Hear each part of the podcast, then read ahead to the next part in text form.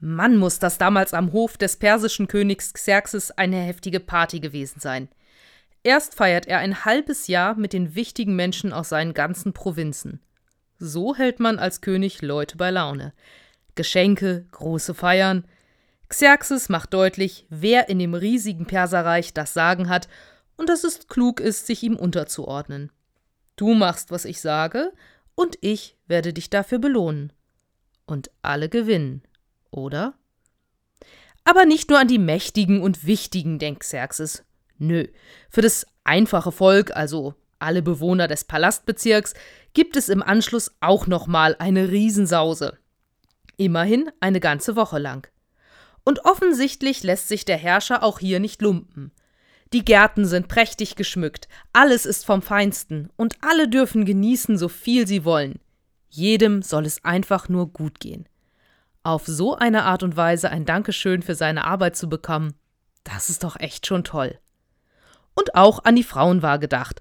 Damals lebten Männer und Frauen ja streng voneinander getrennt im Palast. Aber auch bei den Frauen war die Party in vollem Gang. Königin Vashti war hier die Gastgeberin, als plötzlich ein Bote des Königs auftauchte. Sie möge sich doch mal bitte umgehend so richtig aufstylen und dann zum König kommen. Er wollte allen Gästen mal zeigen, wie schön die Königin denn ist. Ja, Xerxes spielt das Spiel mein Haus, mein Auto, mein Boot. Oder in diesem Fall mein Palast, meine Gärten, meine Frau. Er ist offensichtlich ein Angeber der übelsten Sorte. Es geht ihm nicht darum, den Anwesenden Danke für ihre Arbeit zu sagen. Er will beeindrucken mit seiner Macht und seinem Besitz. Dabei hat er allerdings die Rechnung ohne seine Frau gemacht. Die Königin lässt ihrem Mann nämlich schlicht ausrichten, dass sie keine Lust habe, seinem Wunsch Folge zu leisten. Und mal ganz ehrlich, ich kann das gut verstehen. Sich von einer Horde mehr oder weniger besoffener Männer angaffen zu lassen, auf diese Ehre kann wohl jede Frau verzichten.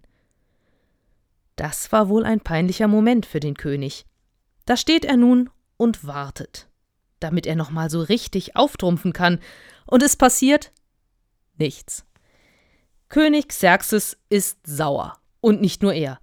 Die anderen Fürsten seines Reiches drängen darauf, Vashti zu bestrafen, damit andere Frauen nicht ihrem Vorbild folgen und gegen ihre Männer aufbegehren. Das Ende vom Lied ist, Königin Vashti verliert ihre Königswürde und wird von Xerxes verstoßen. Tja, so war das damals, vor über 2000 Jahren. Da war das mit der Gleichberechtigung von Mann und Frau noch nicht so weit wie heute. Frauen hatten so gut wie keine Rechte und waren der Besitz des Mannes. Dass es aber bis heute dauert, dass bis heute selbst hier in Deutschland an vielen Stellen noch lange keine echte Gleichberechtigung da ist, das erschreckt mich. Bis vor gut 100 Jahren durften Frauen nicht wählen. Bis 1977, das ist ein Jahr bevor ich geboren worden bin, da durften Frauen nur dann arbeiten gehen, wenn es, ich zitiere, mit ihren Pflichten in Ehe und Familie zu vereinbaren war. Bis 1997, in dem Jahr habe ich Abi gemacht, war Vergewaltigung in der Ehe in der Bundesrepublik Deutschland keine Straftat. Bis 1997. Und 138 Bundestagsabgeordnete haben damals gegen das Gesetz gestimmt. Und einige von ihnen sind immer noch in der Politik tätig und bekleiden wichtige Posten. Die Vorstellung, dass eine Frau ihre ehelichen Pflichten zu erfüllen habe, wann immer der Mann es will, ist einfach nur widerlich und macht Frauen zu Dingen. Wer immer noch so denkt, ist leider keinen Schritt weiter als König Xerxes. In diesem Jahr ist es dann auch endlich unter Strafe gestellt worden, Frauen heimlich unter den Rock zu fotografieren. Ernsthaft? Es ist ein Gesetz nötig, das es unter Strafe stellt, Frauen unter den Rock zu fotografieren? Per Gesetz sind Frauen und Männer in Deutschland offiziell gleichgestellt. Aber in den Köpfen von einer ganzen Reihe von Männern ist das wohl noch nicht angekommen. Frauen sind keine Dinge, keine Statussymbole oder hübschen Accessoires. Das ist doch niemand, keine Frau, kein Mann, kein Kind. Auch wenn uns das immer wieder begegnet. Ja, wir selbst vielleicht hin und wieder in diese Falle tappen selbst über jemand anderen verfügen, als wäre er oder sie nur ein Gegenstand. Oder wir nehmen es einfach hin, wenn mit anderen so umgegangen wird. sei es in Castingshows, wo Teilnehmende rausgeschmissen, einfach ausgetauscht werden. Nicht, weil sie nicht gut wären, nein, weil sie einen eigenen Willen haben und sich vielleicht geweigert haben, demütigende Aufgaben zu erfüllen. Sei es in der Politik, wenn davon gesprochen wird, dass gewisse Personen entsorgt werden müssen oder mal wieder richtig ausgemistet werden muss. Da wird Menschen das Menschsein abgesprochen. Sie werden zu einem Ding gemacht. Und über Dinge kann man leicht herrschen. Über Dinge muss man sich keine Gedanken machen, wenn sie zerstört werden. Dinge haben keine Gefühle, Dinge haben keine Rechte. Wo so eine Sprache und so ein Handeln hinführen können, das haben wir in diesem Land in der Vergangenheit erlebt. Aber es müssen ja gar nicht die Extreme sein. Über andere zu verfügen, das passiert häufiger, als wir es uns wohl eingestehen wollen.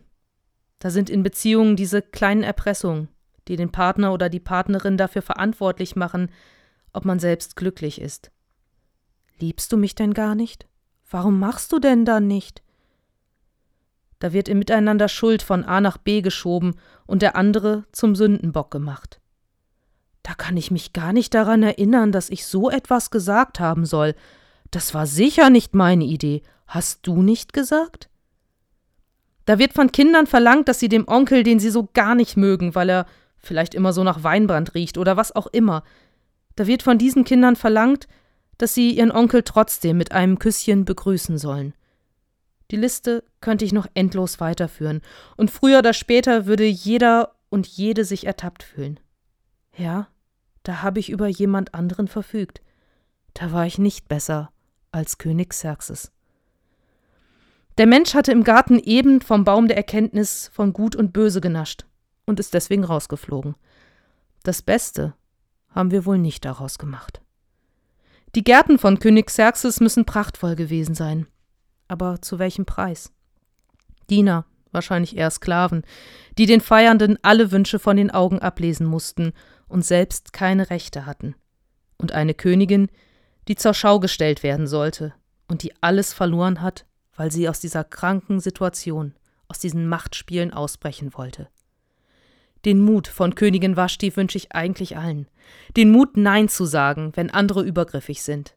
Das Selbstbewusstsein, dann auch die Konsequenzen für das eigene Handeln zu tragen. Aber dafür sich selbst im Spiegel gerade in die Augen schauen zu können. But there's one more thing. Ist Ihnen aufgefallen, dass in der ganzen Geschichte Gott nicht vorgekommen ist? Gott selbst hält sich zurück. Und niemand fragt danach, wie Gott sich das Miteinander von uns Menschen wohl vorgestellt hat. Niemand der Mächtigen ist bereit, von sich selbst und seinen Befindlichkeiten auf die anderen zu schauen. Eine wirklich gottlose Geschichte. Nicht nur damals im Palastgarten.